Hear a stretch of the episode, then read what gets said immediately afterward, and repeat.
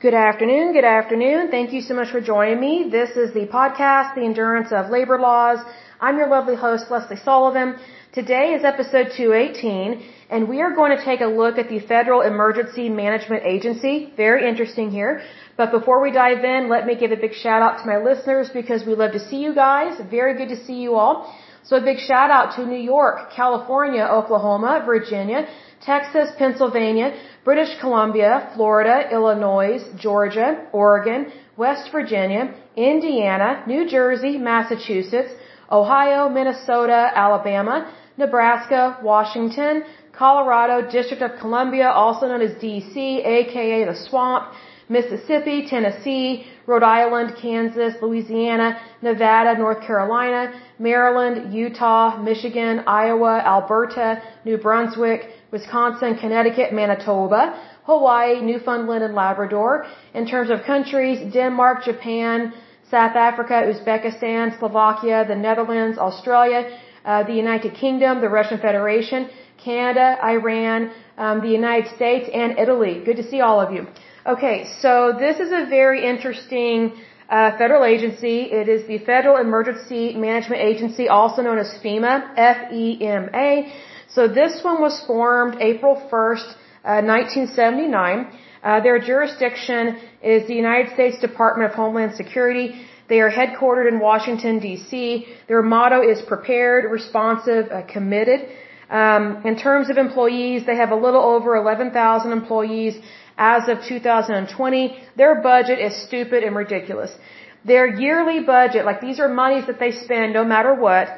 As of 2020, um, their yearly budget was $28.7 billion. Ridiculous, right? This is stupid. Absolutely stupid. They can't manage anything. It's ridiculous. It's just a, it's just a cesspool. It's just a rat hole of money going down the drain. And I understand they do a lot, but that is ridiculous. I mean, if Amazon were to spend that kind of money and um, not make any profit, uh, they would go bankrupt like within like an hour or less. But the federal government, they just do what they want. Um, this agency is run by an agency executive, probably overpaid. Uh, the parent agency is the United States Department of Homeland Security, which is probably why they get away with so much. I'm not a big fan of Homeland Security sometimes because of the things they get away with in terms of spending our money. And unfortunately, again, Congress just writes them a blank check, so I'm not a big fan of that. Because again, Congress has the power of the purse. So there's a reason why we have three branches of government. And unfortunately, it's not really working out that well because Congress is not doing their job and Congress is not telling these people no. So, needless to say, we have some differences with this.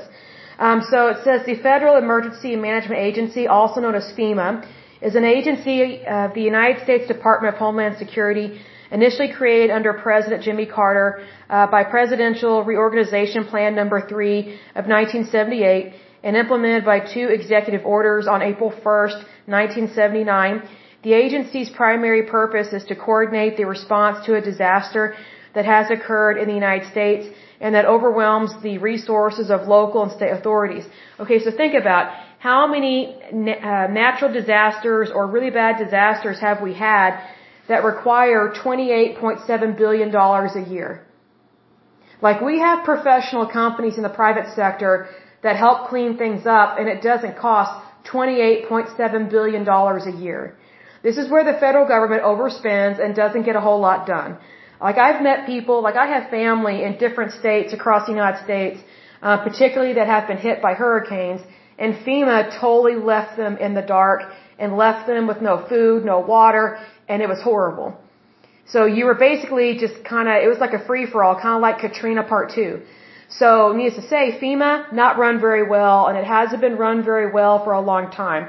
Needless to say, they need to be audited. So basically, the governor of the state in which the disaster uh, occurs must declare a state of emergency and formally request from the president that FEMA and the federal government respond to the disaster.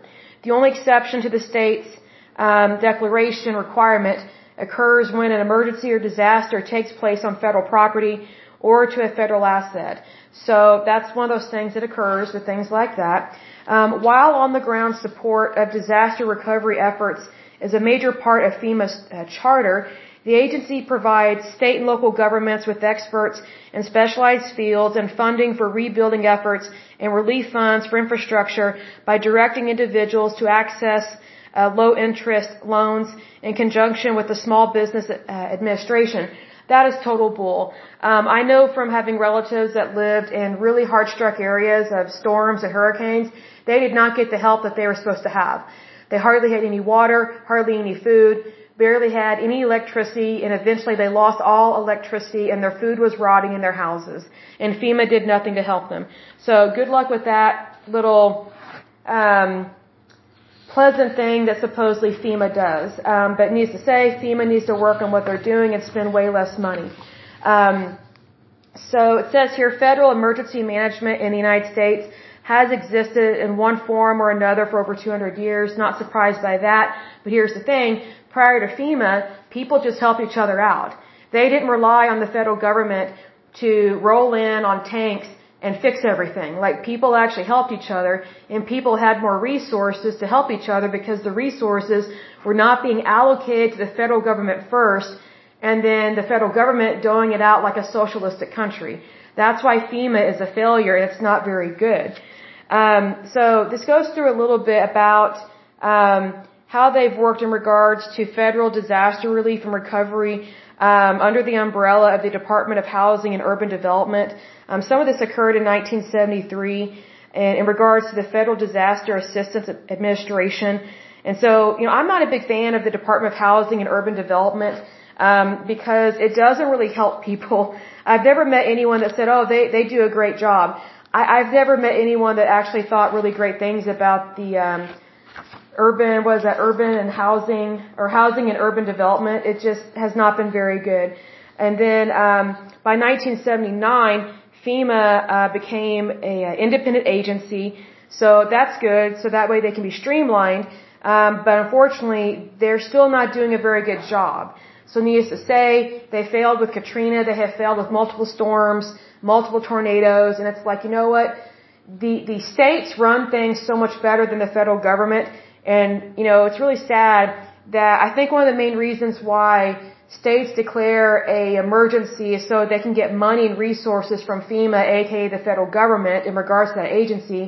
And I know that Governor Chris Christie did that, and I didn't think that he should have declared that because uh, I don't think he was a very good governor, and um, his people were pretty corrupt in what they did to his people. I mean, to to the citizens of his state. So I'm not a big fan of just um, doling out money via FEMA just because there's a catastrophe. I think that states need to be more prepared. And considering how much money some states charge in income tax, you would think that they would have enough money to take care of themselves. So needless to say, there are many states that, that they don't have what it takes to take care of their own. Well, that's that state's individual responsibility to take care of their own. Um, I do understand that FEMA is there for emergency assistance, but they haven't really been good at what they're doing. So my personal opinion is that FEMA should have their budget cut and they need to be streamlined and it needs to be privatized because they're not doing a very good job at all.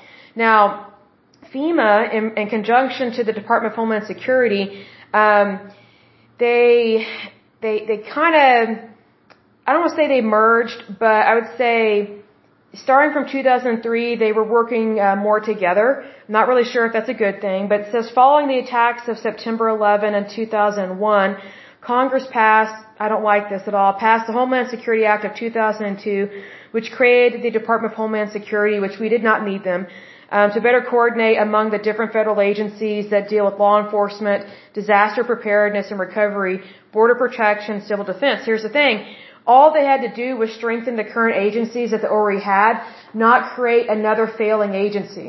See, that's the thing. Our federal government, all it does is create more and more agencies, and guess what? All they do is suck at their job. That's all they do, but yet they require all this money, you know, because they supposedly have all these employees and want really cushy benefits. It's like, well, okay, I understand you want all these cushy benefits and these jobs, but, you know, we don't really need the Department of Homeland Security. You know, we don't need them.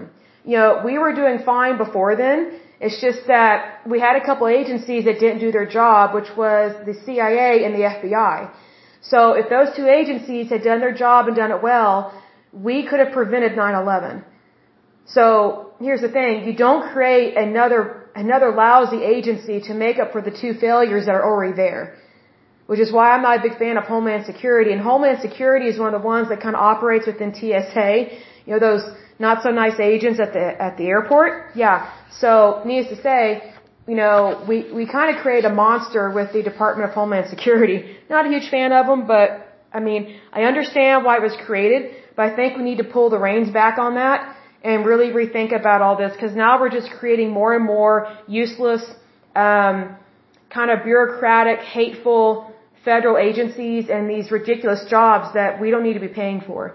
Um, FEMA is divided into 10 different regions. Um, the first region is Boston, Massachusetts. The second one is New York, New York. The third region is Philadelphia, Pennsylvania. The fourth region is Atlanta, Georgia. The fifth region is Chicago, Illinois. Um, the sixth region is Denton, Texas. And mind you, within each region, um, they coordinate with other states, right? Um, so region seven is Kansas City, Missouri. Region 8 is Denver, Colorado. Region 9 is Oakland, California. Um, let's see here. Region 9 is POA. And let's see here. Region 10 um, is Washington, I guess. Interesting there that they would mention that. Um, so they do have pre-disaster mitigation programs. I think this is stupid. I don't think it actually really helps. Because if you have an agency that's spending billions of dollars, like $28.7 billion a year, obviously they're not doing a really good job if they're still not helping people. Like just imagine how much supplies you could buy with just $1 billion, okay? But yet they're spending $28.7 billion per year. That is an annual budget, and they show no signs of stopping or backing off from that price. So we need to pump the brake on this. Um, in terms of their response capabilities, um, it says here that FEMA's emergency response is based on small, decentralized teams trained in such areas as the National Disaster Medical System, Urban Search and Rescue, Disaster Mortuary Operations Response Team, Disaster Medical Assistance Team, and Mobile Emergency Response Support. Now, I'm not so, I'm not surprised at all that they have these little teams, but I'm surprised that they say that they're small and decentralized because that's exactly what they are. They're small um, they are decentralized and they are not organized, and that's why. Um, so they do have a national response coordination center. Um, I don't think that's very relevant because they're not very coordinated. Because, um, like I said, I have relatives that were very disappointed in FEMA, and it really, it really pissed off a lot of people that FEMA picked and chose uh, basically the winners and the losers of who would get food, water, and electricity. So, not really a big fan of that. Um, they also have a disaster medical assistant team. Um, they supposedly provide medical care at disasters and are typically made up of doctors and paramedics. I mean, I'm assuming that's true, but you know, I haven't always heard good things. Um, they do have urban search and rescue. Um, obviously, they're trying to find victims from structural collapses, confined spaces, and other disasters. Um, usually, that's the job of firefighters and police, so I'm kind of surprised they have anything to do with that. They do have the mobile uh, emergency response support. It says these teams provide communication support to local public safety. Uh, it says, for instance, they may operate a truck with satellite uplink computers, telephone, and power generation at a staging area near a disaster so that the responders can communicate with the, with the outside world. You know, I didn't really hear any good things about that when a hurricane hit where my family lives down in Texas. So not really clear about all of that, all that interesting stuff. Um, it says here in regards to training. Oh, I skipped a section. Hold on a second. They do have preparedness for nuclear incidents. That's very interesting. So, on uh, August 1st, 2008, FEMA released planning uh, guidance for protection and recovery following radiological dispersal device and improvised nuclear device incidents, uh, which provides an action guide in the response of radioactive contamination. Um, I think you can learn more from watching movies than going by what they say. Um, in terms of training, FEMA offers a large number of training classes, either at its own centers through programs at the state level, um, in cooperation with colleges and, and universities, or online. Um, They also run the Incident Workforce Academy, a two-week emergency preparedness training program for FEMA employees. Um, I'm not really sure how good that is because they didn't really help people that I know. So I'm just kind of like, well, you know, $28.7 billion down the drain. Um, then there is the Emergency Management Institute training and certifications. Uh, some people really like to have plaques on their wall. Not surprised by that. Um, they have had some criticism. I'm not surprised. Uh, they were criticized in regards to how they handled Hurricane Andrew. Um, they were criticized for how they handled southern Florida hurricanes. I'm not surprised by that. Um, they were criticized for how they handled Hurricane Katrina. They did a really lousy job at that. Um, they did a lousy job in regards to the snowstorm that occurred in Buffalo, I guess in 2006. Um, they did not do a very good job in helping people in Dumas, uh, Arkansas, in regards to the tornadoes there. I'm not surprised. Uh, FEMA especially did not really do a good job in regards to California and the the wildfires that they have there. So not surprised by that. FEMA also did a horrible job with Hurricane uh, Maria. They did a lousy job with Hurricane Harvey. Um, they they came under criticism in regards to um, the coronavirus, uh, COVID-19.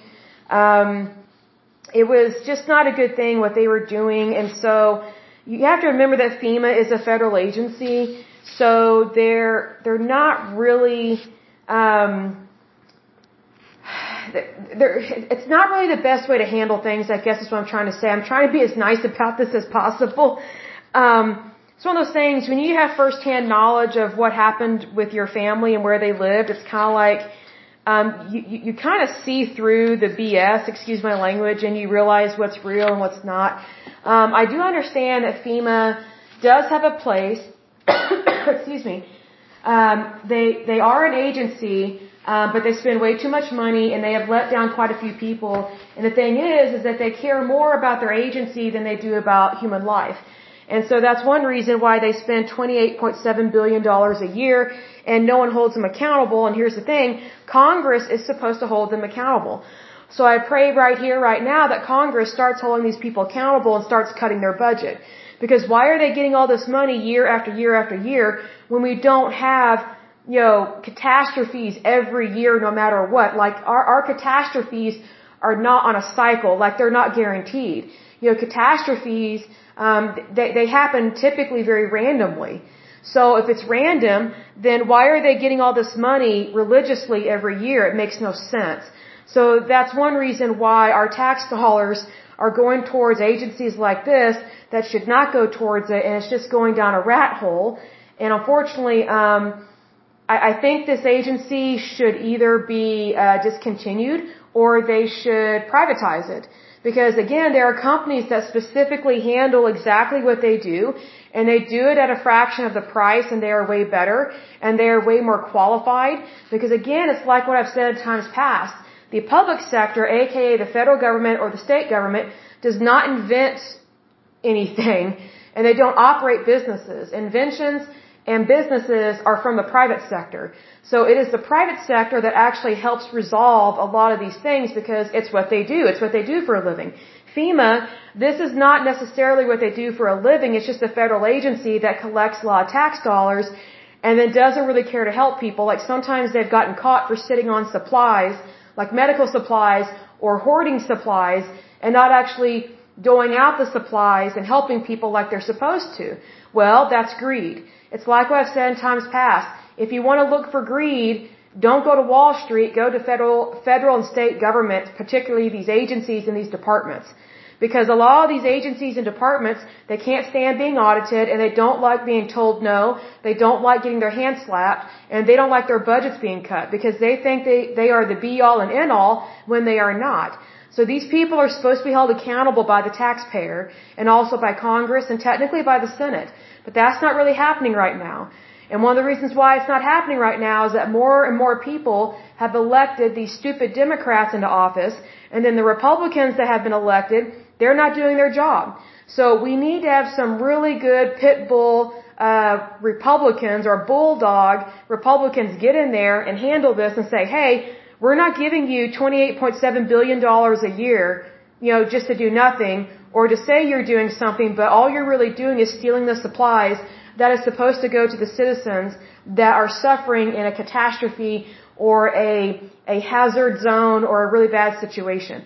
So we need uh, people that are willing to not be a controlled or manipulated puppet or politician and get in there and do the right thing.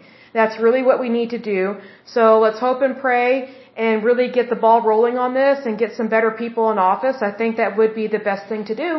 So your vote very much matters, especially uh, if you're illegal. If you're not here legally, it doesn't apply to you, so don't worry about it.